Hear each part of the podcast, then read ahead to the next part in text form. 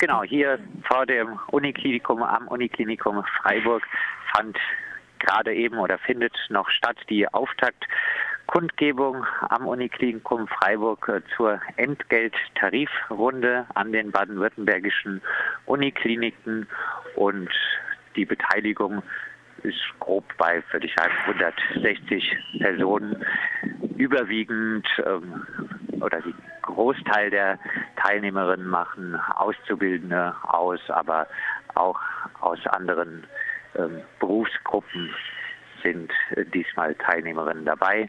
Das Besondere an dieser im Vergleich jetzt zur Entlastungstarifrunde, die ja medial doch auch breit rezipiert wurde, ist, dass diese Entgelttarifrunde jetzt nicht nur die Pflegekräfte betrifft, sondern alle Berufsgruppen an äh, der Uniklinik gesprochen hat, auch eine äh, Vertreterin des Servicebereichs, anders als in anderen Unikliniken ist in Freiburg dieser Servicebereich, also Küche, Wäscherei etc., noch zum Glück noch nicht ausgegliedert und diese Entgelttarifrunde trifft jetzt auch auf diesen Bereich und gefordert. Wir hatten es schon mal in einem Interview äh, mit Ingo Busch von Verdi, wird 6,5 äh, Prozent mehr Lohn, mindestens 200 Euro mehr und ähm, auch die Auszubildenden sollen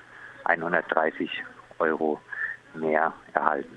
Bisher war unklar, äh, nee, bisher war es so, dass es kein äh, Angebot von den Arbeitgebern gibt. Hat sich das jetzt schon geändert oder bleibt es weiterhin offen?